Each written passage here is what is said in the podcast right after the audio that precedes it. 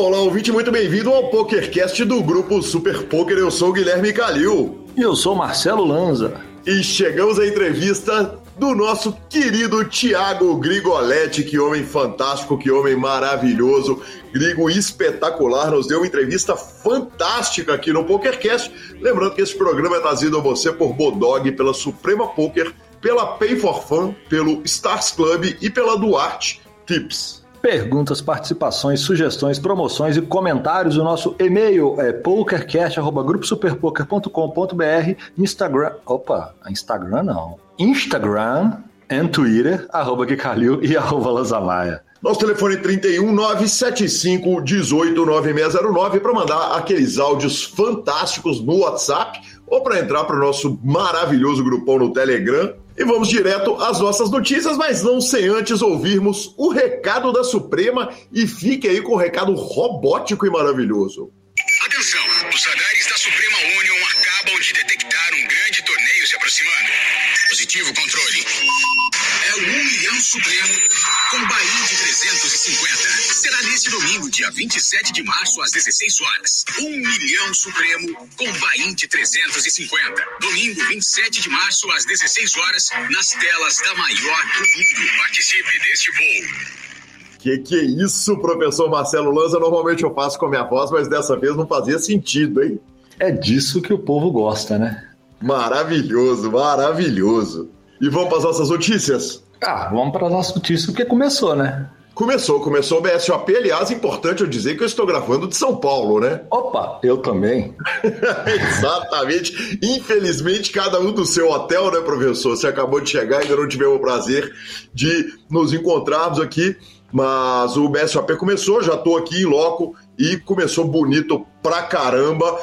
É... E antes de tudo, é importante lembrar de uma coisa que é essencial, né, cara? O primeiro BSOP sem máscara. Então, São Paulo aboliu a necessidade, a obrigatoriedade do uso das máscaras e foi legal demais, foi legal demais é, poder ver as pessoas com a sensação de segurança que está presente e poder vê-las sem máscara realmente está sendo um negócio espetacular, está muito especial. Perdi minha desculpa, né, Lanza? Agora eu não reconheço as pessoas e, e não tenho desculpa mais da máscara para usar, mas, mas é do jogo, né? É, mas eu vou te falar, semana que vem você vai tomar um susto, viu? Por causa Porque de quê? quando você entrar em BH, porque aconteceu isso comigo, eu cheguei de São Paulo quarta-feira e voltei hoje. E ao chegar em BH tem a obrigatoriedade das máscaras. E aí você de repente esquece que você tem que usar a máscara, cara. É, é impressionante. Você, você buga. Porque aqui eu cheguei hoje de novo, cheguei no aeroporto, falei, perguntei pra moça, pode? Pode. Puf, já afiei no bolso e só vai ser só quando for embora agora. E é bom, viu? Nossa, essa máscara. Ainda mais pra mim que tem barba grande, né? Nossa, o tanto que isso coça, rapaz. Libertador, Libertador maravilhoso. Amanhã eu devo jogar o 8 Game, quem sabe de máscara. Vamos que vamos. Uh, voltando aqui para a notícia do BSOP, primeiro Startup, que foi o torneio que teve ontem, abriu. É, a gente teve no ano passado, teve uma questão com filas, dessa vez tivemos assim, aquela filinha normal, dá para falar até que não teve fila, bem, por exemplo, abaixo da WSOP, o que não seria grande vantagem, mas nada de anormal mesmo, super tranquilo. Já no dia 1 bateram as 500 entradas garantidas para alcançar o garantido.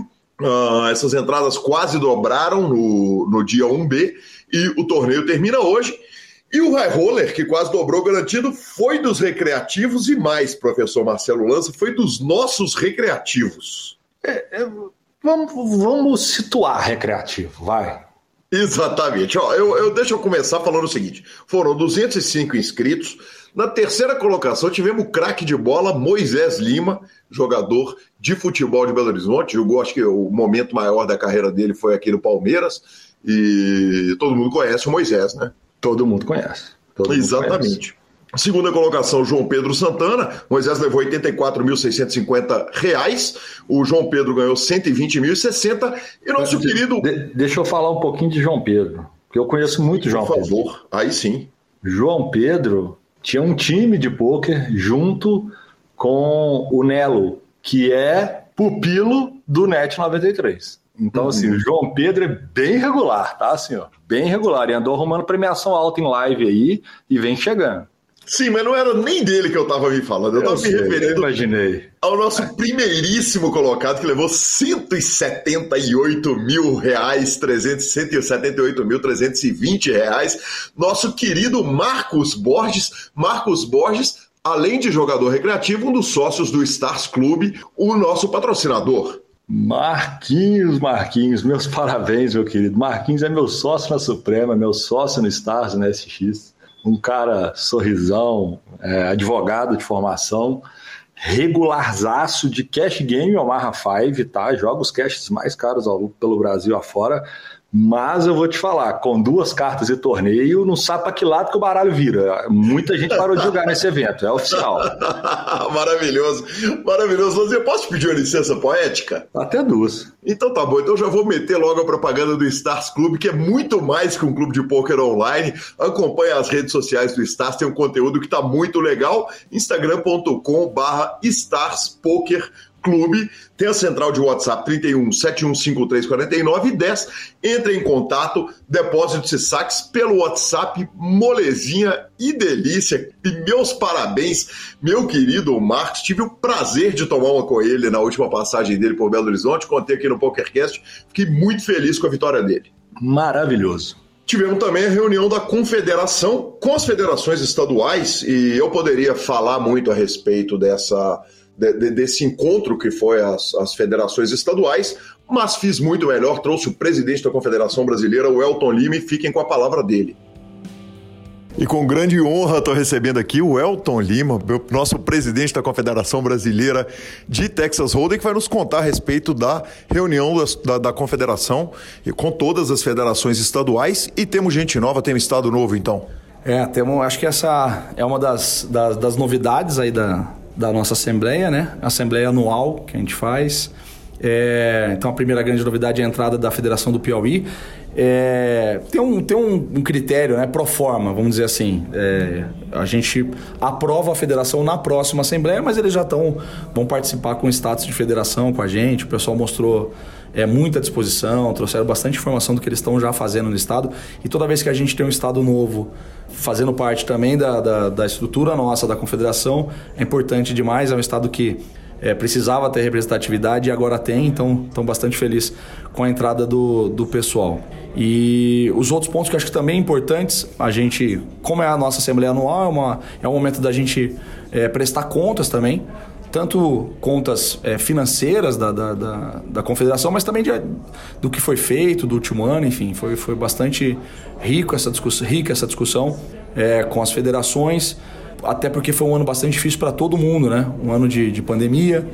É, a confederação basicamente ela depende da realização dos BSOPs, que é quem é, majoritariamente financia a confederação. Então foi um ano bem difícil, não só para a confederação, mas para todas as federações do ponto de vista financeiro. Então a gente precisou falar muito sobre isso porque a gente vai voltar a realizar o torneio de equipes. Então tivemos bastante debate sobre esse assunto, como viabilizar, como as federações podem contribuir para viabilizar algo que antes a Confederação Brasileira botava muito a mão para poder fazer dar certo. Né? Então, Sim. agora as federações vão ter um papel importante para poder fazer é, com que o evento é, seja viabilizado. Então, esse eu acho que foi também um dos principais assuntos de hoje. Eu diria que esses foram os dois principais assuntos da, da, da nossa Assembleia Anual. Bacana demais. Então, no meio do ano, temos o torneio de equipe aqui no Inter Millions? Dentro do Inter Millions, nós vamos realizar o, o torneio de equipes. É, tem um ou outro ponto para validar sobre isso. É, com relação à questão estrutural que pode mudar data, mudar local, coisas desse tipo. Eu acredito que não. É, é, não estou querendo bater o martelo só para não, para não falar alguma coisa, dizer que é certeza e depois ter alguma mudança. Mas pode dizer que 99% de chance, é, ou seja, quase certeza de que vai ser no Interminos mesmo, a programação é essa. E temos alguns trabalhos para fazer é, nos próximos dias para poder confirmar isso, poder realizar, porque depende de uma estrutura grande, né? São os principais jogadores do país, representando as federações estaduais, é, isso demanda uma estrutura, tem passagem aérea, hotel, é um monte de coisa que, que nós vamos ter que agora, nos próximos dias, viabilizar para poder garantir o evento no meio do ano. Mas vai, podemos dizer que sim, vai ser no Intermillions. Presidente Welton, sempre um prazer enorme de receber no PokerCast. Valeu, cara. Pra, prazer é meu, você sabe disso. Uma honra estar aqui falando com você de novo, presencialmente. Exatamente. Bom demais, estou bastante feliz. O evento aí tá maravilhoso. Estamos bastante felizes. Um abraço para todo mundo que está ouvindo. Maravilhoso, sensacional. Muito obrigado, Welton. Para que falar se você pode buscar direto na fonte, né? Exato, é o certo, né, professor? É o certo. Segunda notícia, Sunday Million super especial. Tivemos quatro brasileiros na mesa final, foram 10 milhões de dólares garantidos. O prize pool bateu bonito, pagou 10 milhões 424 mil dólares, 1 milhão de dólares para o grande campeão. O torneio acabou em acordo, então, na verdade, ninguém oficialmente levou um milhão de dólares para casa, foi quase. O total de jogadores foram 52.120 players e nós tivemos aquela clássica e maravilhosa transmissão do meu querido Alan pela Twitch do Super Poker. E os quatro brasileiros na mesa final foram ninguém menos que Lucas Butski, que trouxe. Vai fazendo as contas aí, professor. 88 mil dólares. Aí o Bernardo Sete de Belo Horizonte arrumou mais 120, mais 120 mil dólares. Aí o Edilson Júnior arruma 300 mil dólares e o Chaves Vila foi o terceiro colocado brasileiro, levou para casa 552.126 dólares. A gente 960 tinha... mil dólares de prize. Exatamente. O brasileiro levou uma milha. Não, uma milha. Uma milha. Exatamente. Exatamente, sensacional, absolutamente espetacular. Então, parabéns, surpresa de zero pessoas e demais, foi fantástico. Foi sensacional, em que torneio grande, está louco, ainda bate ainda, muito forte. Exatamente, é muito forte.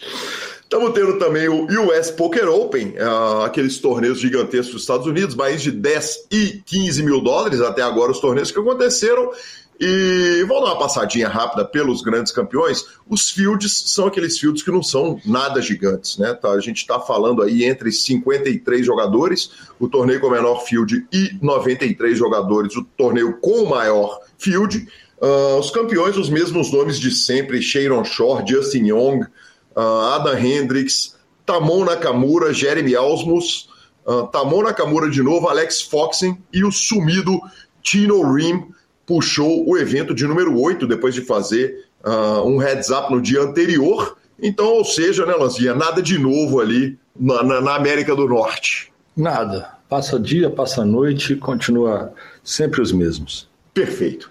Ficamos com a palavra do Pay for Fun, sua carteira digital com um cartão de crédito pré-pago. E essa semana também aproveitando o PokerCast super festivo de BSJP, eu vou contar uma parada muito curiosa que aconteceu no nosso grupo do Home Game. O querido Douglas Melo Almada uh, chamou e falou o seguinte: alguém pode me passar, por favor, o contato da Pay for Fun? Eu respondi o seguinte, ô Douglas, eu não sei o que, que você está precisando com a Pay for Fun, não. Mas se você entrar no chat, no, no site deles, no desktop, eu te garanto que o chat vai resolver. E se o chat não resolver, daqui a dois dias estarei bebendo com Leonardo e Fabrício, os donos da bagaça toda, eles resolvem o problema. Na hora que eu respondi, ele já tinha entrado no chat, já tinha resolvido o problema dele, e nós tomamos aqueles clássicos que homem, né? Quer dizer, tomando com a presidência, bebendo com a gerência. Mais rápido do que imediatamente. Simples, prático e objetivo. Perfeito. E ficamos com a palavra do nosso querido Rodrigo Garrido. A Pay é uma carteira eletrônica que qualquer jogador, qualquer pessoa que utilize os sites de poker e os sites de aposta, ele pode centralizar esse valor ali. Ou seja, ele não precisa ficar com o dinheiro preso em um site. Ele simplesmente saca para o cartão, depois manda do cartão para outro site e tem a vantagem que dentro dessa carteira eletrônica ele consegue transferir para um amigo ele manda para quem ele quiser esse valor e o amigo deposita depois também para o site que ele quiser. Fica muito fácil você transacionar essa, essa ficha entre os sites e entre as pessoas. E vamos para a nossa entrevista com Tiago Grigoletti. E chegamos à nossa entrevista e recebo aqui com muita honra, com muito gosto e certamente com algum atraso, Tiago Grigoletti. Que satisfação, Grigo, finalmente te receber aqui no PokerCast. Prazer é todo meu de estar aqui falando para o PokerCast. Eu adoro esse formato de vocês, eu assisti a muitos, aprendi demais aqui com outros jogadores e parabéns pelo trabalho, vou esperar contribuir um pouco aqui hoje. Certamente tem uma história muito longa, aliás, estamos com uma pauta muito rica e eu fico muito feliz de poder estar tá fazendo essa, essa entrevista e, obviamente, eu começo com aquela clássica do PokerCast, você sabe, né, Grigo? Quem que era o Grigo antes do poker? O Grigo era um guri, né, gaúcho, que gostava muito de jogar futebol, futsal, né, no caso. E a maior parte da infância foi assim, brincando, jogando futsal, disputando competições ali por todo o Rio Grande do Sul, né, viajando. E foi assim, dos meus 7 até os meus 18 anos ali, o meu período escolar não era onde eu botava mais foco, vamos dizer assim, mas o futsal me preencheu muito nessa parte da infância e adolescência. Exatamente, e, e uh, aí eu já vou começar agradecendo, e em especial a Eli Borba, e nós temos muita gente para agradecer nessa entrevista, porque veio informação de todo lado, veio notícia de todo lado a respeito de você, e, e uma informação que veio é o seguinte, que você vem de uma família de craque de futsal, que tinha uma competição interna ali na família, como é que era essa história? É, isso aí. É, Pelotas é um, é um meio muito forte do, do futsal, né? Por muitos anos o Rio Grande do Sul foi soberano ali no, no, no futsal do Brasil e os melhores times eram de lá.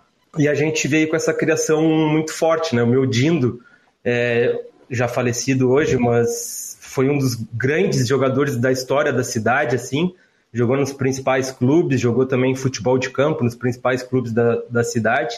E eu cresci ali como um dos primos mais novos e assistindo meus primos mais velhos indo tendo muito sucesso já. Meu irmão, meus primos, todos jogavam nos principais clubes da cidade assim e, e tinham muito sucesso. Então eu cresci assistindo tudo isso, né?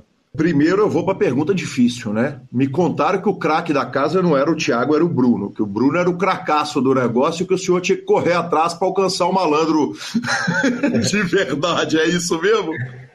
É verdade, essa história é engraçada, assim, eu lembro, eu, nós ia na, na feira, criança, né, e o, o cara da mercearia perguntava, qual que é o bom? Né? e aí ficava aquela situação, assim, mas eu sempre soube que, que o Bruno ali era, era especial, ele tinha uma perna esquerda, batia muito forte na bola, fazia muitos gols, e por um lado foi bom também, porque eu aprendi a ser o mais dedicado daí, né? Eu tinha que, que me esforçar mais, porque era muito difícil a concorrência dentro de casa mesmo. E o Bruno é mais velho ou mais novo que você? É somente um ano de diferença, então no futebol de salão a gente joga um ano com uma categoria menor e outro com uma categoria maior. Então por um ano a gente jogava juntos e no outro a gente se separava. Entendi, quer dizer, isso ia alternando? E alternando. Um ano eu jogava na categoria 90-89, aí era o meu ano, né? E no outro eu jogava na 89-88, e aí era o ano dele. Quer dizer, ele era mais novo? Ele era o mais velho. Ah, mais velho, ok. Menos mal, né? Porque apanhar do irmão mais velho é menos menos problemático do que do irmão mais novo, né, Grigo? É verdade. Me conta um negócio. Uh, como é que é a questão do futebol de salão? Eu vi uh, aqui em Belo Horizonte nós tivemos um time do Atlético Mineiro que teve um apoio gigante. Então tivemos o Falcão, tivemos um time extraordinário. Né, um daqueles, talvez, um, um dos maiores times de futebol de salão do mundo. Mas o futebol de salão não deixa de ser, apesar de ser futebol, um esporte especializado e viver de esporte especializado no Brasil é sinistro, é difícil pra caramba. O futsal dá para olhar para ele querendo que ele seja profissão? Assim, é um, é um pouco controverso, né? Apesar de ser um, um esporte maravilhoso e, e, de nos preencher né, como profissional, é, como tu falasse, ele é um, um esporte ainda não muito popular e que eu, conhecendo muito dos principais jogadores de futsal, é, eu vejo o quanto é difícil né, construir sim, comparar com o futebol seria até uma ofensa, né? Um, um, jogador na terceira, quarta divisão ganha o salário que os principais jogadores de, de futebol de salão ganham ali na, na, na, liga, né? Então é um pouco cruel, digamos assim, mas espero que isso vá mudar com patrocínios, né? Com, sei lá, mais gente se interessando pelo esporte. E no seu caso, você olhava para o futsal como uma possibilidade de ser profissão? E até no caso do Bruno, seu irmão, quer dizer, era possível olhar e achar que daria para viver do futsal ou não? Eu acredito que sim, é, pelo fato de a gente ter sido muito competitivo, né? A gente, ele foi vice-campeão do estado, ele foi várias vezes artilheiro do estado, quatro ou cinco, se não me engano. É, eu, por um lado, também fui artilheiro da cidade algumas vezes, fui terceiro colocado e quarto também do estado.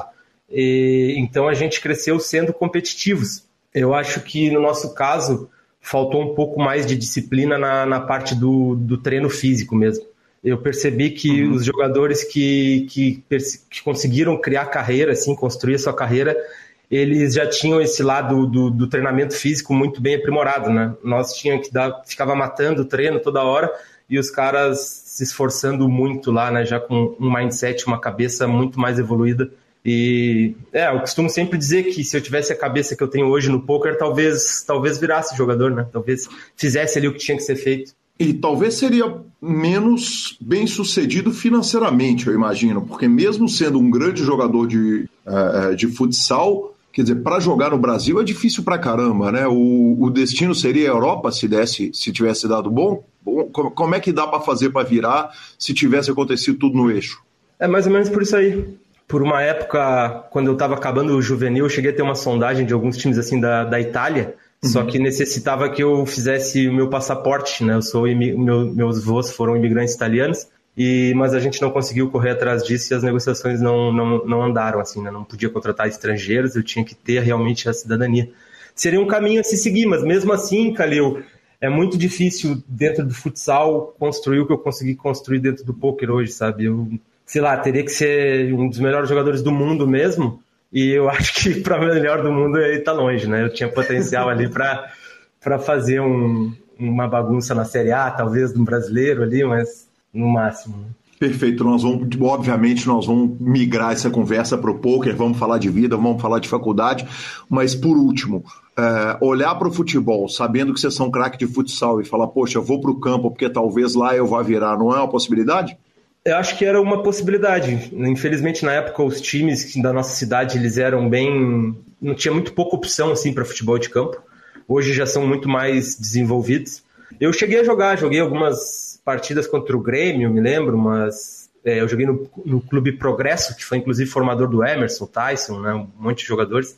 E o meu irmão ele chegou a jogar no Inter mesmo, foi contratado para o Inter, passou um, alguns meses lá para jogar campo. Uh, daí não conseguiu se adaptar muito bem, primeira vez que ele estava indo jogar campo, e aí depois acabou ficando no futsal. Mas também não, não durou muito tempo, saudade da, da família ali, né? Como é difícil é, para também virar no futebol por causa disso, né? A maioria dos que se deram bem tiveram que abrir mão da família muito cedo, né?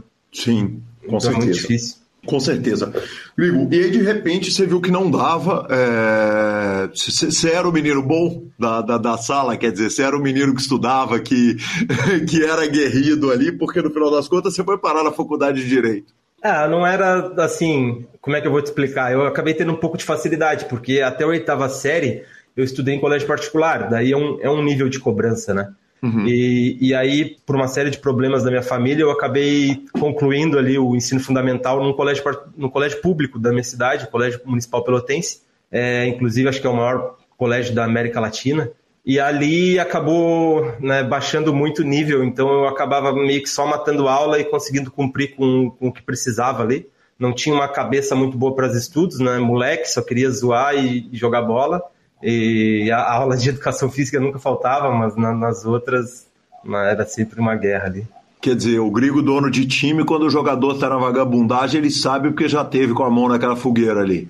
É, eu costumo dizer que eu tenho uma boa empatia para com os jogadores, porque eu já passei por, por vários estágios da vida, assim, não, não fui nunca linear, eu tive uma vida bem polarizada, né? Por vezes não tive muito, muito recurso, por outros tive comecei lá dos torneios mais baratos, cheguei nos mais caros, então foi passei por todos os estágios, vamos dizer assim, né? Na educação foi a mesma coisa, né? Passei ali por dois mundos muito diferentes. Eu lembro como foi duro na época, né, de trocar assim, mas hoje olhando tudo vem por um motivo e eu com certeza mudei muito a minha maneira de, de pensar depois que eu passei a conviver com, com outras pessoas, né? O Grigo, na sua formação humana, quer dizer, o, o em que que muda? É, quando você olha, é óbvio que tem, você conviveu com duas classes sociais muito distintas no Brasil. É né? um país em que, via de regra, se os pais têm condição de manter o, o aluno numa faculdade particular, numa escola particular, desculpa, eles jamais vão, vão mandar para a pública por causa do que você falou, de qualidade. Quando você pensa na sua formação como homem, até como jogador de pôquer, que é um jogo de pessoas, como instrutor, como dono de time, me fala um pouco a respeito do tanto que agregou para você o conhecimento humano que, que, que ter ido para lá gerou? Ah, não tem como medir isso, sabe? Ah, mas com certeza foi algo muito valioso, porque literalmente eu vivi em outra realidade, né? O colégio uhum. particular, principalmente que eu usufruí ali, que era um dos principais da cidade, é, era completamente diferente da realidade do, do colégio público, né? E ali eu, eu tive que aprender a, a, conviver com pessoas mais pobres, com pessoas também que, que tinham um nível de escolaridade um pouco abaixo, né? E, e, aprender a não julgar elas, aprender a enxergar elas como, como um ser humano, que nem eu, que só tive um pouco mais de oportunidades ali no início, né? Perfeito. E jogar bola ajudou pra caramba pra, na adaptação da escola nova? Ah, com certeza. Assim, para tudo, né? Até nessa parte de conseguir conviver com um monte de gente, é impressionante como o futebol une, né?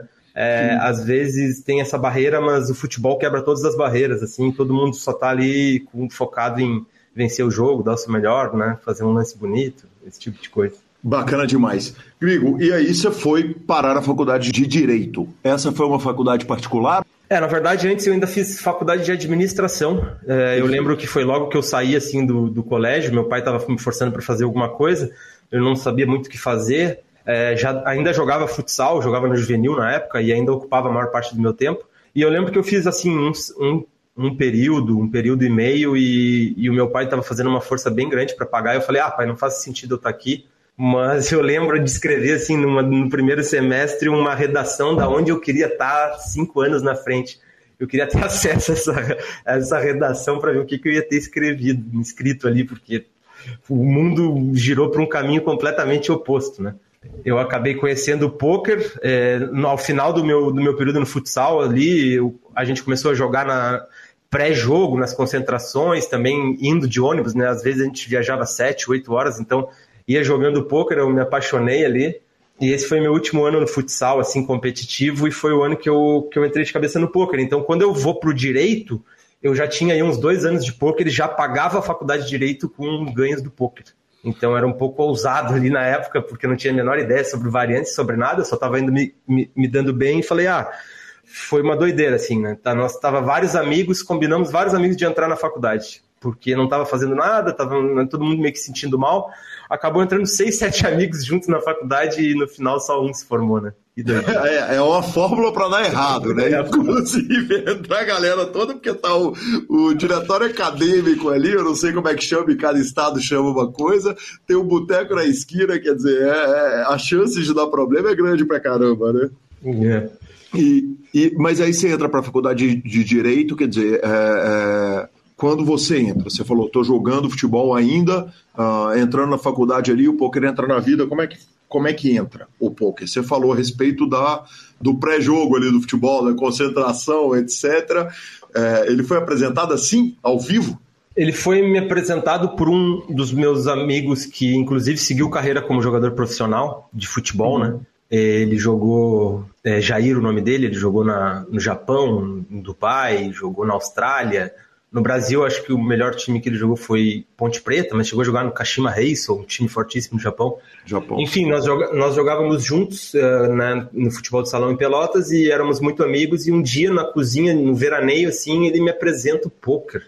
E, e eu gostava de jogar bastante jogo de carta, principalmente canastra, pife ali, né? Me preenchia nos meu, meus verões, que não tinha internet, não tinha muita coisa para fazer.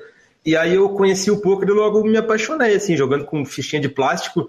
Lembro até hoje de meu pai brigar para não ser jogo dinheiro e os caras queriam apostar tipo um real. E eu, não, não, não vamos jogar dinheiro. E, e aí conheci, comecei a jogar e foi muito rápido, assim. Eu conheci no final de 2009. Em 2011 é onde eu largo o direito e que já estava pagando o direito com, os dinheiros do, com o dinheiro do poker. Então eu meio que entrei de cabeça, assim imagina, né? 2009 final conhece as regras e 2011 no, no início diz que vai ser um jogador profissional de pôquer. Eu, eu, me atirei num, num, num, buraco assim que eu não, sabia, não tinha a menor ideia de onde eu estava me metendo, né?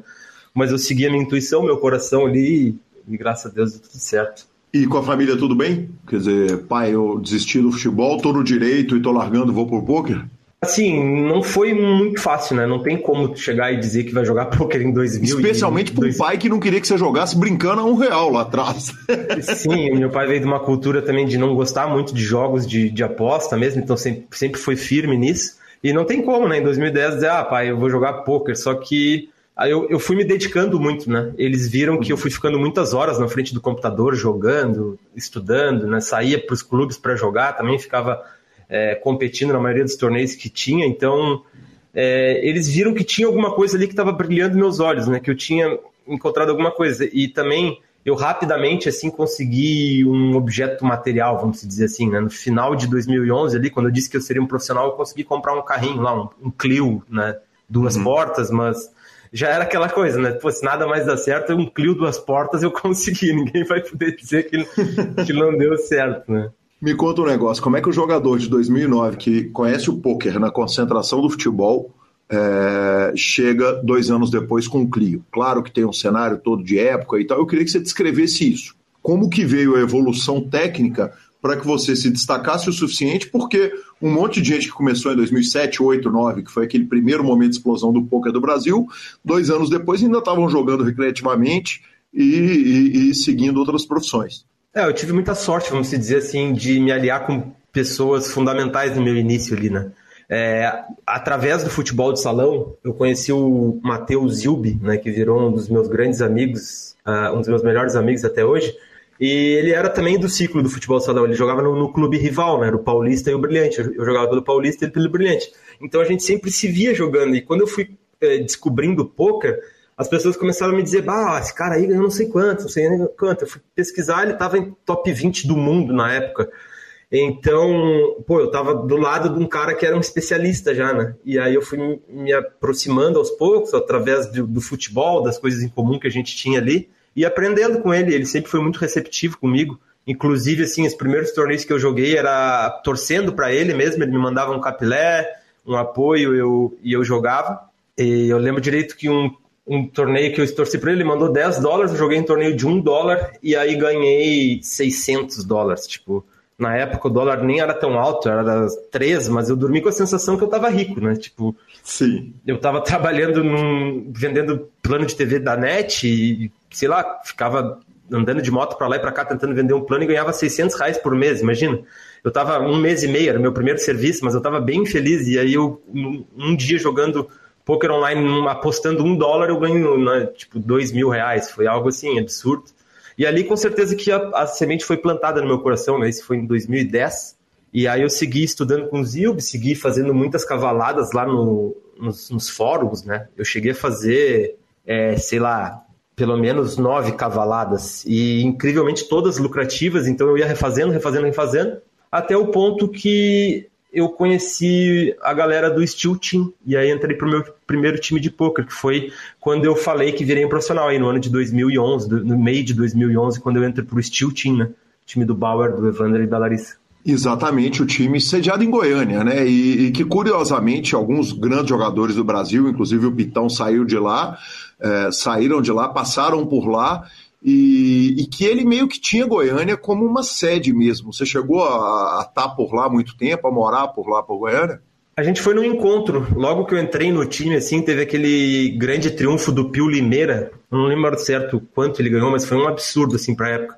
E, e aí o João Bauer convidou todo o time para ir a, a Goiânia, é, né? Botou todo mundo numa limusine lá, pagou todas as festas. Foi é, Pitão, Kelvin, é, Chevu, toda essa galera do, do samba lá, eu, é, claro, vou me esquecer de um outro, Anzol, é, essa turma aí toda, toda junto lá, começando no antigo Steel Team. Perfeito, não, e o, e o Steel é um time que tem essa história, né? Ele tem todo mundo que passou por lá, tem muito carinho, porque aquilo é basicamente as formações dos times no Brasil, né? Ah, com certeza, eu sou muito grato ali à oportunidade que o Bauer me abriu, porque eu não tinha muita ideia de como funcionava a variância do jogo, né? E ao entrar para o time, eu consegui né, pôr muito volume, é, entender como funciona a dinâmica ali, né? De nem sempre vai ganhar, de tem que estudar toda semana. E foi assim, depois andei por outros times, né? Fui pro time do Ariel Bahia alguns anos depois. Deixa eu te interromper. Grigo, não teve uma passagem pelo Sitting Gold Team Pro sua? Ah, é verdade. O meu, o meu início começa com, pelo Sitting Gold Team Pro eu lembro que o meu instrutor era o Binho Eiji, né? Uhum, sim. E eu, eu até conversei com ele isso esses dias, a gente está morando aqui na mesma cidade agora. E ele que é marido dele, né? inclusive, que comanda os times todos, organiza todos, todo mundo, né? A carreira de todo mundo do Brasil. É, ele é a rainha do poker brasileiro, né? Sim. Tá cuidando de todos aí. E aí eu até conversei com ele, ele nem lembrava disso, mas realmente foi muito pouco tempo que eu fiquei lá, acho que foi dois meses. Logo eu vi que Sitting Goal não era o que eu amava. E eu lembro que dessa turma o Armandes Brista estava junto, que foi um dos caras que despontou mais rapidamente nos MTTs depois, assim. Me conta um pouco a respeito dessa visão, porque essa era uma visão ousada para a época, porque o Citengol era meio que uma, uma, uma garantia de grana, né? Era o, a, a, forma mais fácil de você fazer dinheiro sem ter muita variância lá no começo do poker, naqueles anos de 2010, 2011, eram exatamente os Citengols que se você botasse o volume, praticamente se imprimia ali aquele EV, aquele ROI que você tinha a, a mensal, né?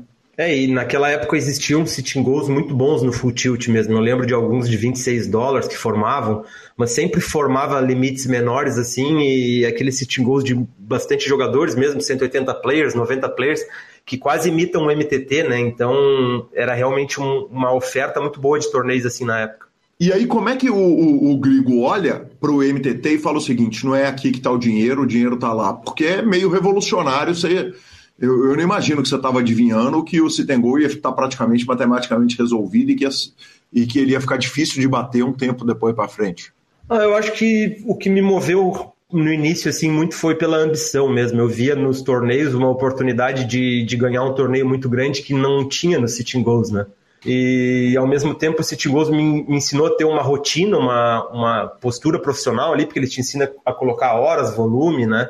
A ficar atento ali, porque muitas vezes está em retas finais também, mas nunca me brilhou os olhos, vamos dizer assim, né? Não, eu claramente sabia que eu não ia ficar muito tempo ali, então eu abreviei isso e, e fiquei bem pouco tempo no projeto mesmo. E o que, que brilhava o olho no MTT? Era grana ou era fama? Ah, com certeza no início era, era grana, assim. Eu nem. Eu nunca imaginava no início, assim, que eu, que eu seria tão famoso. Não que eu seja, mas né, hoje no Brasil tem uma, uma, representatividade boa, mas eu lembro de no início olhar o Akari na, na, revista e achar aquilo muito distante da minha realidade, né? Então era a grana mesmo que eu visava, principalmente por, pelo dólar, né? Tá... Claro, ele flutuou ali no meu início, ele chegou a, ter, a ser 2 dólares, mas por, por um tempo ele ficou em 4 também. Então tu estava sempre meio que trabalhando para acertar um torneio que era vezes 3, vezes 4, né? Então uhum. era muito bom assim por esse lado. Interrompemos muito rápido a entrevista do nosso querido Grigo para a gente poder falar do Bodog Poker. O Black Diamond Poker Series, nós já falamos dela, mas ainda dá tempo. Começou em 28 de fevereiro, vai até 4 de abril. Os bains vão de 11 a 1.055 dólares. E claro que tem satélite pra caramba. Entra lá no site, digita Bodog e Poker que você vai cair no site. Lá tem todas as informações a respeito de torneios, dia a dia, são todos os bains. E claro, no Bodog você pode também apostar no Big Brother Brasil. Voltamos para a entrevista do Grigo. Obrigado. Grigo, e aí você passa pelo Sit Golden Pro, é, vai para o Steel e do Steel você vai para. Eu vou jogar pro Ariel Bahia daí. Logo antes do, do Steel Antes de jogar pro Ariel Bahia, na verdade, eu tentei jogar por conta própria um tempo, assim, foi minha primeira frustração tentando jogar por conta própria. Eu juntei um bank, assim, de 1.500 dólares, eu acho, e aí fui tentar ali, quando o bank estava em 500, eu vendi tudo para ver uma grana e, e aí fui procurar outro time. Uhum. E eu tinha ido muito bem no Lapt São Paulo, foi meu primeiro resultado grande, assim, no live, eu fiz mesa final, que foi inclusive onde eu, eu conheci o Hakari, uma história muito, muito doida, assim o cara que eu via na revista, ele tá lá me pedindo para trocar porcentagem comigo. Foi, foi incrível, assim, né? Tipo, nós na reta final, ele chega para mim, é, Pô, vamos trocar 10% e tal. E eu, caralho, será que isso tá acontecendo mesmo? o cara tá pedindo para trocar porcentagem comigo, mas aí foi isso. Eu acabei ficando em oitavo nesse torneio, né? Não tive, foi o que o Esbriça cravou. E ali o Ariel Baia me, me conheceu, porque ele jogou na mesma mesa comigo e tal, gostou da minha postura, eu chamei ele no Facebook e comecei a jogar para ele. E na época, assim, ele era uma referência pesadíssima, né? Então eu fiquei muito feliz. Nós vamos falar do time do Ariel Bahia, mas vamos voltar um pouquinho no Akari.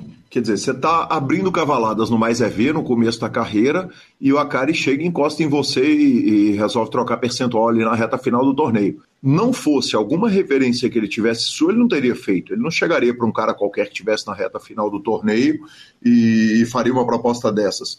De onde que você que, que você sentia que o Akari estava tava te enxergando? Quer dizer, ele jogou com você em dias anteriores no torneio, vinha de informação já do Mais é de fóruns, etc.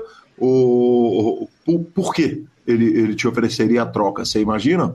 Não sei o porquê, assim, na época a gente já jogava com os pets, né? Então tinha o pet do Steel Team lá, talvez um respeito ao, ao ensino do João Bauer. Uhum. E assim, ele tinha jogado uma hora comigo na mesa, uma hora e meia. Eu tinha jogado algumas mãos bem, inclusive a gente jogou um pote grande, assim, meio controlado, 8-8 para Zivalete, mas eu acho que vem mais da, da humildade dele e também do conhecimento dele da variância do jogo, né? Que uhum. trocar com um cara que ele julgar se for competente ali é sempre uma estratégia legal. Né? Perfeito. E aí você entra para o time do Ariel, e o time do Ariel, ele não é exatamente um time, né, do jeito que a gente conhece. Se bem me lembro, por favor, me corrija se eu estiver errado, eu posso tranquilamente estar. É, ele era um, um, agrupamento ali de jogadores que jogavam para ele, correto? Ele não tinha essa formação de time que a gente tem hoje com aula estruturada ou tinha isso tudo? Não, era um, uma, um juntamento assim mesmo de 12, 10 profissionais, todos bem conhecidos assim no cenário. É, o Net, Mr. Salgado, Gansão, Talamine, enfim, uma galera assim, acho que uns 10 e, e tinha uma, umas aulas esporádicas, assim. Eu posso dizer que todos os times que eu passei é, era o início do poker, né? Tipo, eu nunca tive uma aula por semana, assim. Era sempre uma aula a cada 20 dias, uma aula a cada 15 dias, assim, até 2015, assim, quase todos os times que eu andei era, era mais ou menos essa dinâmica, assim. Perfeito. Perfeito. E aí você está no time do Ariel, quanto tempo que dura? Qual que é o resultado dessa, de, de depois de, de, de dar com o burro na água? to, é, tocando a carreira sozinho, entrar para o time do Ariel, qual que foi o resultado disso, quanto tempo que durou e como é que foi? Ah, foi muito legal, sim. Eu comecei a, a viajar. Eu lembro que eu ganhei alguns pacotes para o Lapt Chile, para o Lapt Peru também. E conheci, pô, estava sentado numa mesa de jantar, aquela coisa, né? Iniciando e uma, tá sentado numa mesa de jantar com todos os caras que tu admira ali, através do, do Ariel. Eu consegui conhecer vários jogadores ali, né? E, não, aí eu tava mais ou menos um ano, talvez um pouco menos, jogando pro Ariel, e ele resolveu acabar com o time dele. Ele não tava mais querendo cuidar do time uhum. e acabou vendendo todo, todos os jogadores pro time do, do Esbriça, é, dos irmãos Esbriça, né? Na época o, o, coach lá era o Guzman, inclusive foi assim um dos primeiros caras que eu vi umas aulas bem interessantes, mesmo bem, bem inteligente.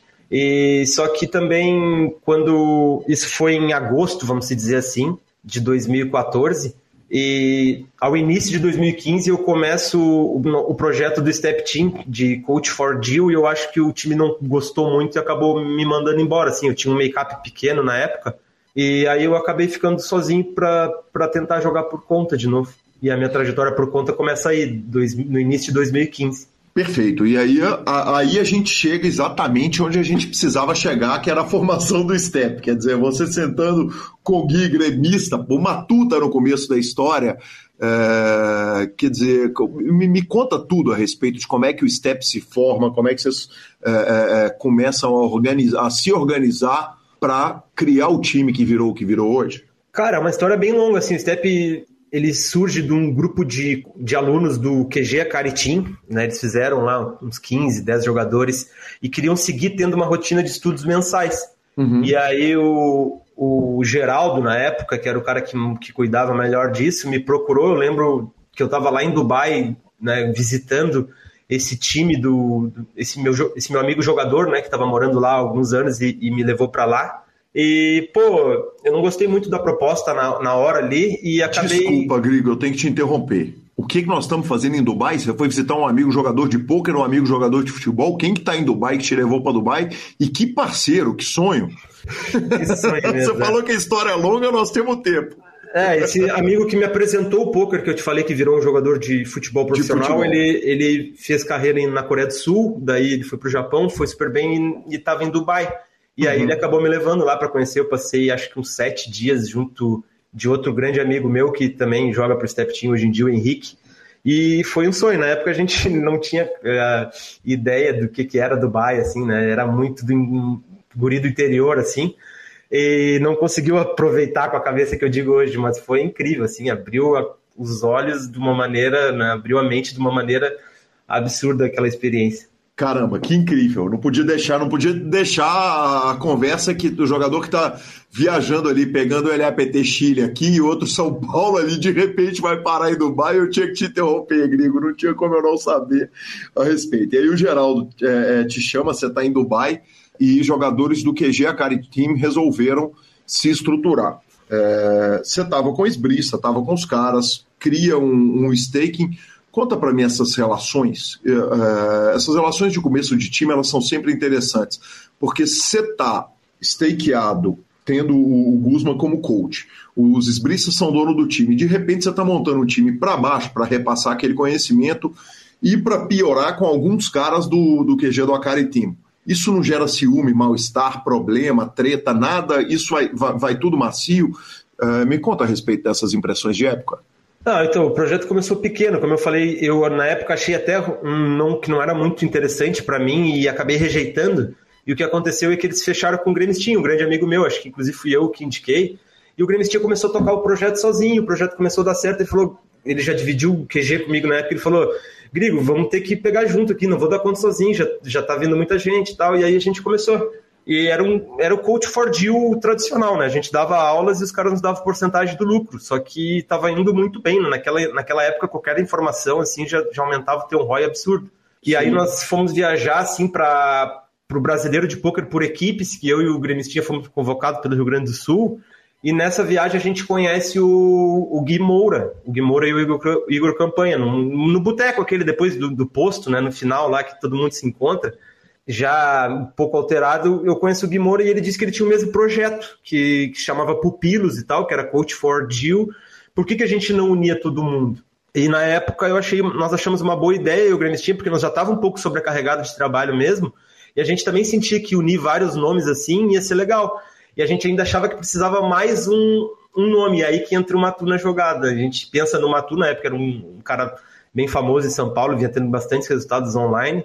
E nós pensamos, cara, o Matu é o cara que precisa aí para fechar com chave de ouro, formamos cinco e começamos a vender esse formato de Coach for Deal no início de janeiro. E aí é um sucesso, assim, estrondoso, que foi copiado pela maioria do mercado, é, porque era muito inovador, eu acho, também na época, né? Perfeito. Quer dizer, uh, vamos, vamos só explicar o projeto, uh, como que ele funciona. Quer dizer, você está dando o coach, você traz o, o, você pega o jogador, o, o Lanza, traz ele para dentro do time, ele senta, ele faz aula com você e do lucro que ele tiver geral, ele te dá um percentual, ou dos ganhos que ele tiver, ele te dá um percentual, porque não é o formato atual do time em que o jogador está jogando com o seu dinheiro, correto? Era um formato onde o, o jogador ele jogava com seu dinheiro e. Com, com, o dinheiro dele, com o dinheiro do próprio jogador. Com o dinheiro do próprio jogador.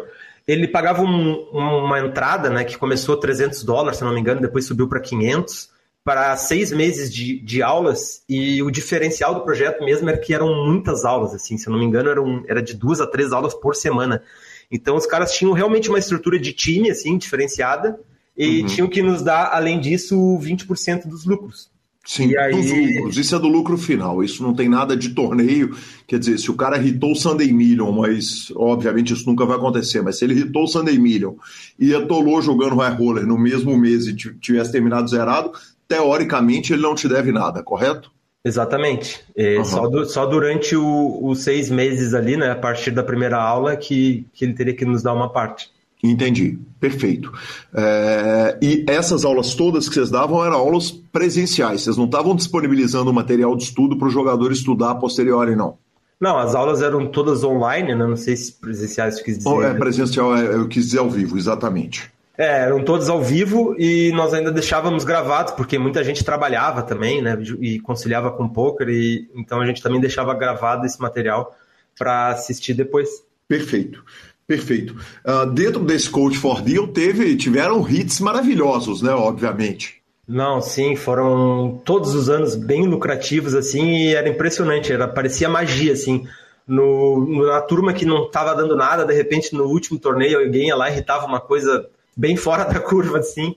Eu lembro que a gente começou a viajar, eu e o Gremistin, inclusive, foi muito né, por, esse, por esse projeto aí. Eu comecei a ir para Vegas e reinvesti o dinheiro que eu ganhava no projeto do Step Team para começar a viajar bastante para jogar live mesmo. Uhum, perfeito. É, existe alguma troca entre os jogadores? Nessa época eu, eu acredito que, que não existia ainda, não era muito popularizado esse, esse formato assim, né, de ficar trocando porcentagem, ninguém sabia muitos benefícios que tinha, não, não era muito influenciado pela gente também, talvez. Perfeito, perfeito. É, e aí o time se forma, quer dizer, no começo são. É, é o Matu ele entra para o time no começo ou é você, Guimoura e o, o gremista? Não, é o, o Matu entra junto, somos nós cinco, eu, o gremista, o Guimoura, o Igor, né? E, e aí a gente começa a vender, se não me engano, vende três turmas e trabalha bastante assim. E ao, aos poucos a gente começou a reinvestir em, em cavalos, né? Ia sobrando um, um, certo caixa e a gente começou a migrar para os cavalos. E aí. Grigo, o que é vender uma turma?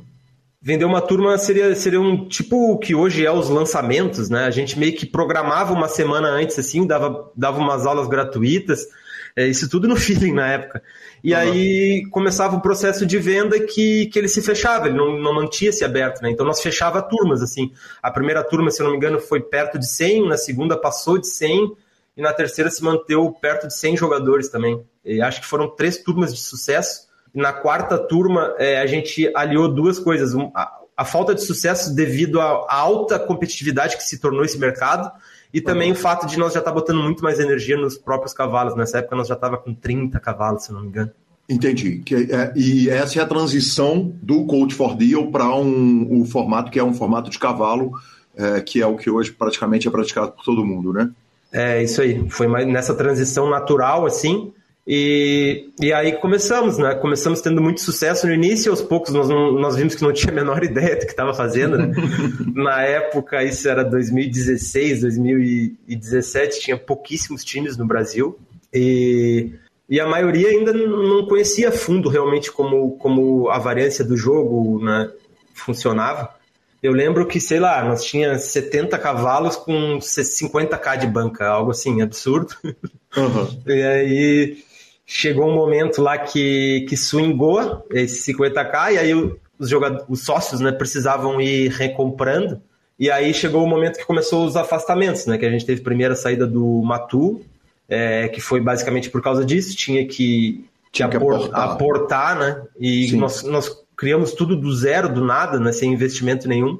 E chegou um momento que nós precisaríamos aportar para continuar. E depois, mais na frente, aconteceu com, com o Igor e com o gremista também, no momento assim que o, Step Team estava é, praticamente quebrado, vamos dizer assim, final de 2017, que foi um momento bem desafiador na nossa vida, que a, culminou com o um afastamento ali do gremistinho e do Igor e, e eu assumi meio que 50% de tudo, junto com o Leocir, que é, claro, já teve a entrevista dele aí, contou bastante, mas o Leocir que veio da, da escola, né?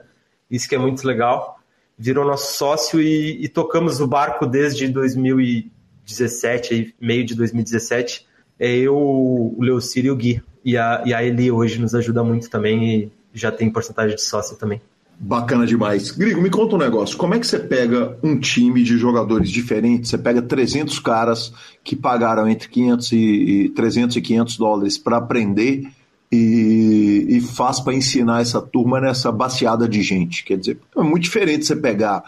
E, você tem o cara que não sabe absolutamente nada, que está disposto a pagar os 300 para aprender, e você tem um cara que está muito mais evoluído, mas que também topa pagar os 500. Aliás, para esse é até mais fácil ele pagar para poder pegar essa informação. Não, na verdade, não era qualquer um que podia entrar, assim, existia uma seleção. A gente tinha por volta de 200 inscrições pré-inscrições e, tipo, jogadores que nunca jogavam, que jogavam muito pouco, não, não valia muito a pena pra gente, né? Pegar só ali a, a taxa inicial, gastar uma, uma energia muito grande com ele, sendo que ele não jogava. Então a gente tinha uma, uma pré-análise, assim, para entrar né, nesse sistema de, de coach for deal, não era simplesmente pagar e entrar. Uhum. E, e, nas últimas turmas meio que acabou virando esse pagar levar pelo, pelo aquilo que eu tinha dito de muita competitividade, né? Já não tinha tanta gente procurando e a gente já estava com aquele formato de no máximo 100 é, players por turma e aí a gente tentava preencher. Deixa eu só apontar que peito dos senhores, né? Cobra 500 conto do malandro e ainda recusa. Isso dá, é. uma, dá uma noção clara do que era o mercado na época, né? Quer dizer, era muita gente querendo aprender, um dinheiro que devia estar ali relativamente fácil, especialmente em comparação com hoje, e, e vocês podendo recusar alunos ainda por cima. É, e o material estava ficando muito preso aos times, né, que já estavam se formando uh, muito fortes ali, e não existiam cursos, né, não, não existia nenhum, tipo, nenhum material, assim, é, para que se pudesse evoluir mesmo. Né? Perfeito. Uh, me conta um negócio, o que, que acontece em 2017, que algumas vezes você falou em 2017 as coisas vão ficando mais difíceis, em 2016 o field está endurecendo, é a chegada do, do Solvers, quer dizer, o que que o que que dá o salto técnico em 2017, já que não dá para falar, por exemplo, de Black Friday, que foi lá em 2011. O que, que é o ponto que está pegando ali que, que de repente o, o poker fica mais difícil e o, o formato se perde? É, eu acho que é justamente a criação do solver mesmo, né? Surgiu uma novidade no mercado que todo mundo estava querendo e que quem não estava usando ainda ficou meio que, que ficando para trás, né? Todo mundo vai atrás ali da novidade e, e principalmente através do solver ali tu passou a não depender mais de uma pessoa, né? O período pré-solver lá, 2016, a gente evoluía muito na troca de, de conversa ali mesmo, né? Tipo, ah, o que, que tu faria aqui? tudo uma, uma, conversa sem nenhuma certeza. E através do, do solver, né, ele traz essa certeza, ele, ele, ele é o, um companheiro, digamos assim, para que tu possa estudar também a qualquer momento. E foi um período bem desafiador, assim, principalmente falando da minha experiência, que começa lá em 2010, né, num, num poker completamente diferente, e que onde estou vivendo o auge da minha carreira é que começa essa transição, e eu demoro um pouco, né, e, e, e pago o preço por isso também, né. Me conta um pouco disso. É, você falou disso, inclusive, vou, é, preciso dar os créditos aqui na fantástica entrevista que você deu lá no BGCast e, e falou disso também no Stepcast. Uh, do Step, que você conta um pouco a respeito de, dessa dificuldade na, transi na, na transição do poker de feeling para o poker de solver. Primeiro, antes do poker ser um jogo resolvido como ele caminhou, você era um jogador que tinha um talento extraordinário? Quer dizer, aquela facilidade de aprender que, que muitos dos jogadores, o Ariel Bahia talvez seja o exemplo clássico disso, né? Mas a, a, aquela turma que era malandra de jogo, que olhava o baralho e sem precisar estudar muito, conseguia pegar as coisas no ar. Era, é, sua característica era essa lá no começo ou você era um cara mais do livrinho? Cara, eu acho que eu aprendia muito replicando assim que os outros jogadores faziam. Era a maneira que, que eu me sentia melhor. Eu não era muito bom de criar e não era muito forte nos estudos também, né? Uhum. É, e essa minha formação escolar se voltou para o poker, demorou muito com, até que eu conseguisse né, uma rotina de estudos profissional. Então, é, eu acho que eu não tinha muitos talentos assim, né? É, eu meio que me apaixonei pelo poker. É, não era muito forte em matemática, não era, não tinha dinheiro para jogar, né, não, não falava inglês, então tudo que não, vamos dizer assim, não era o mais favorito, mas eu, eu acreditei nesse sonho e acho que tive muita sorte também durante o caminho de pessoas muito boas e cruzando a minha trajetória e me ajudando. Né? Perfeito, perfeito. O inglês eventualmente você aprendeu? Inglês hoje eu entendo bem, assim, tenho ainda dificuldade para falar, mas vou seguir estudando, né? Algo que eu nunca, assim, botei um, uma energia absurda, mas já fui três vezes para Las Vegas, né? Consegui me comunicar bem lá. E dentro do poker, assim, os coaches que eu assisto hoje, a maioria são em inglês, então eu consigo compreender bem também. Mas aquela coisa, no dia a dia, conversar não vai ser tão fácil, porque eu comecei basicamente do zero a estudar lá no ano de 2015, né? Então, apesar de já ser aí seis anos estudando, nunca foi uma numa, assim, num nível muito, muito forte, né? Sempre foi ali uma vez, duas na semana. Marcelo Lanza Maia, que homem sensacional, grindando uma telinha ali enquanto conversou com a gente, hein? Ah, quem nunca, né? Quem nunca grindou uma telinha enquanto fazia outra coisa, né? é porque é o seguinte, a turma que, a turma do grind mesmo, é, eles vão registrando e tal, e programa as coisas ali para o final do, da, da, da, session, né? Mas você nunca sabe quanto que aquela tela pode dar aquela alongada, né?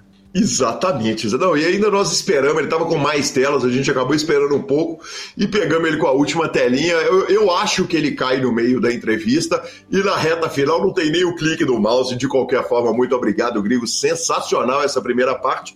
E aguardem a semana que vem, que a segunda parte está ainda mais sensacional. Boa. Vamos de Duarte Tips? E vamos de Duarte Tips, direto do Miami Open de tênis. Ah, cara, o, aquele homem é sensacional, né? Luiz Duarte simplesmente entrou no voo e foi para o Miami Open de tênis. Se você não o segue no Instagram, sigam, é absolutamente sensacional ver ele conversando com os tenistas brasileiros, encontrando com os tenistas brasileiros e, claro, evoluindo para poder dar cada dia dicas melhores para os nossos ouvintes. Então, parabéns, entre no grupo da Duarte Tips, a descrição está nos nossos programas e vamos que vamos. Te vejo logo na semana que vem aqui no PokerCast, Luiz. Tive com o Luizão semana passada, tomei uma com ele na terça, na segunda-feira, essa segunda, ó, foi essa semana, segunda-feira tomei uma com ele. É, que cara diferenciado, né? Conversamos sobre as tips, conversamos sobre a aposta, conversamos sobre um monte de coisa. Um prazer revê-lo. Bacana demais. Bora de redes sociais? Bom, bora de redes sociais, professor. O senhor tem abraços importantes para mandar. Tive abraços, eu, eu tive com Amarildo Burian, não, na verdade eu tive com o João Paulo Burian, que é filho do Amarildo Burian, que o irmão é o João Vitor Burian. Ele, o, o, o, João é um jogador profissional e a gente trocou uma ideia durante algum, algumas horas jogando um torneio juntos e ouvinte do programa desde de tempos longínquos do mesmo. Então eu queria deixar um abraço para ele, para o pai dele. O pai dele está com a média de 30% de troféu. Ele tá voando. Que homem maravilhoso. O pai, dele tá voando no golpe. E o, o João contou para mim um pouquinho da história dele, contou uma promessa que ele fez, que se ele cumprir, eu trago ele aqui no ano de 2025, que foi combinado. Maravilhoso, professor Marcelo Lanza. Sabe quem chega aqui no quarto agora, nas dependências, no estúdio provisório do nosso PokerCast? The Alan. Nosso querido Alan Ferreira, entrevistado do PokerCast, está aqui trabalhando mais do que advogado da Juliana do Bonde do Forró. Vou chamar ele aqui, ele vai ter que vir para frente do microfone para o microfone captar esse áudio. Mas, por favor, meu querido Alan, dê aquela palavra para o nosso ouvinte. Juliana do Bonde do Forró, você chamou esse. Trabalhando, hein, professor? Um pouquinho, um pouquinho, né, Caio? Tem que BSOP São Paulo, primeira etapa temporada 2022.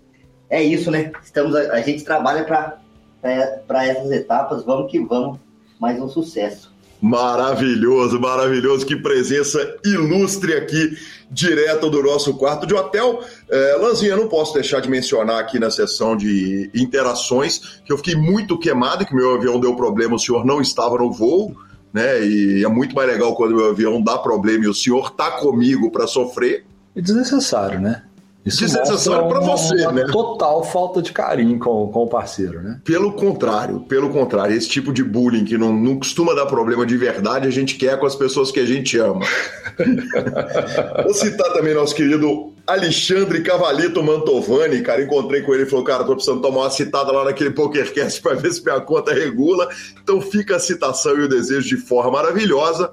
É... Cara, ontem eu tive um encontro muito especial que foi com o Vitor. Vitor é um jogador do CL Poker Team. Uh, ele me encontrou ali no salão do, do BSOP e, e, as palavras dele me emocionaram. Claro, ontem encontrei com o Ivo, encontrei com tantos ouvintes ali que vêm abraçar e vêm uh, demonstrar o carinho pra gente, mas o Vitor foi muito especial, sabe, Lanza? Ele falou o seguinte, cara, não é um trabalho fácil convencer os meus pais da minha profissão. E o PokerCast torna isso muito mais fácil, muito mais tranquilo. Então, realmente tocou meu coração e, e fica aí o meu abraço para o Vitor e, claro, para a família toda dele. E, e que legal que a gente pode fazer esse trabalho aqui e pode mandar esse, esse, esse carinho para a família dele, para todo mundo e que a compreensão chegue logo. É, a gente sabe tanto que é difícil, né? A gente já ouviu cada caso, eu mesmo tenho os meus e que bom, que bom que a gente pode ajudar de alguma forma. Maravilhoso. Finalização? Superpoker.com.br, tudo sobre poker no Brasil e no mundo, onde tem poker, o Super Poker está na aba de clubes e na guia de clubes do Brasil, onde jogar a agenda diária de torneios, na aba de vídeos e no YouTube, transmissões ao vivo dos maiores torneios de poker do mundo, análises técnicas, programas de humor e entrevistas icônicas, revista flop.com.br, a sua revista de poker, e mibilisca.com, cobertura mão a mão de torneios pelo Brasil e pelo mundo. Dica cultural. Lanzinha, tô terminando mais um livro, esse curtinho, é... a biografia do Belchior, né, cara? Meu querido Belchior, tive o prazer de tomar uma cerveja com ele ainda quando morava lá no Mato Grosso. Trombei com ele uma noite em Cuiabá, ele me contou dos tempos de quando ele, ele presenciou o movimento punk sendo exilado lá, estando exilado em Londres. O nome da biografia é Apenas um Rapaz Latino-Americano. O autor é J.B. Medeiros. Uh, eu curti muito conhecer a história, mas preciso admitir que, como nota em, em, número de estrelas de 1 a 5, de 0 a 5, o livro tem 3 estrelas e meia, achei um tanto superficial, mas foi muito legal de qualquer forma, valeu meu tempo. E aí eu tô, tô na bad total. Tô, confesso. Em que Essa sentido, semana... meu professor? Porque eu não consegui ver nada, não consegui ler nada, não consegui produzir nenhum tipo de conteúdo cultural ou de minimamente descansar minha cabeça. Eu não consegui ver nenhum filme ruim para poder falar. Eu vi um filme ruim, sabe? Aquele momento assim. Porque eu tive em São Paulo, cheguei quarta-feira em BH, já estou em São Paulo de novo, então assim, já estou devendo uma, então deixa essa aí de crédito para mim. Na próxima semana eu tento nossa senhora, próxima semana vai ser tenso trazer duas. Se eu não conseguir trazer duas na próxima semana, eu, eu deixo acumulado. Muito justo. Olha, fica a dica cultural seguinte: se você está em São Paulo, ligue para mim para o Lanza, porque em algum momento nós vamos beber junto aqui. Belíssima dica cultural. Nós provavelmente vamos conhecer ou um boteco ou vamos para a mesma padaria de sempre, mas está tudo certo. Tá tudo certo. Arroba Gui Calhão e arroba Lanza Maia são os nossos Instagrams e Twitters. PokerCast é trazido a você pela Bodog, pela Suprema Poker, pela Pay for Fun, pelo Stars Club e pela Duarte Tips. Estamos no Spotify, Deezer, YouTube, Amazon Music, todos os podcast players nos indique, nos dê cinco estrelas. O PokerCast de hoje teve a participação especial de Alan Ferreira e a edição, claro, é do fantástico Rodolfo Vidal. Valeu! Um, um grande abraço a todos e até a próxima semana. Valeu! Win some, lose some, it's all the same to me.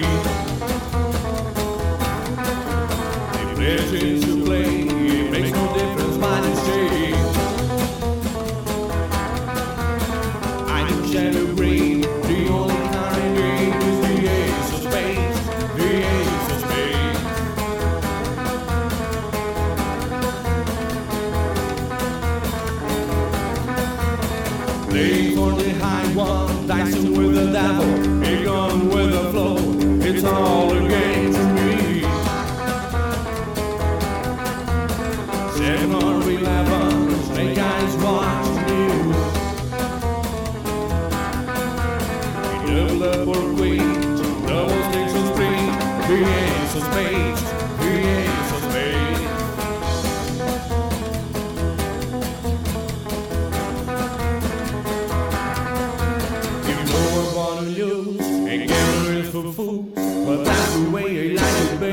anyone to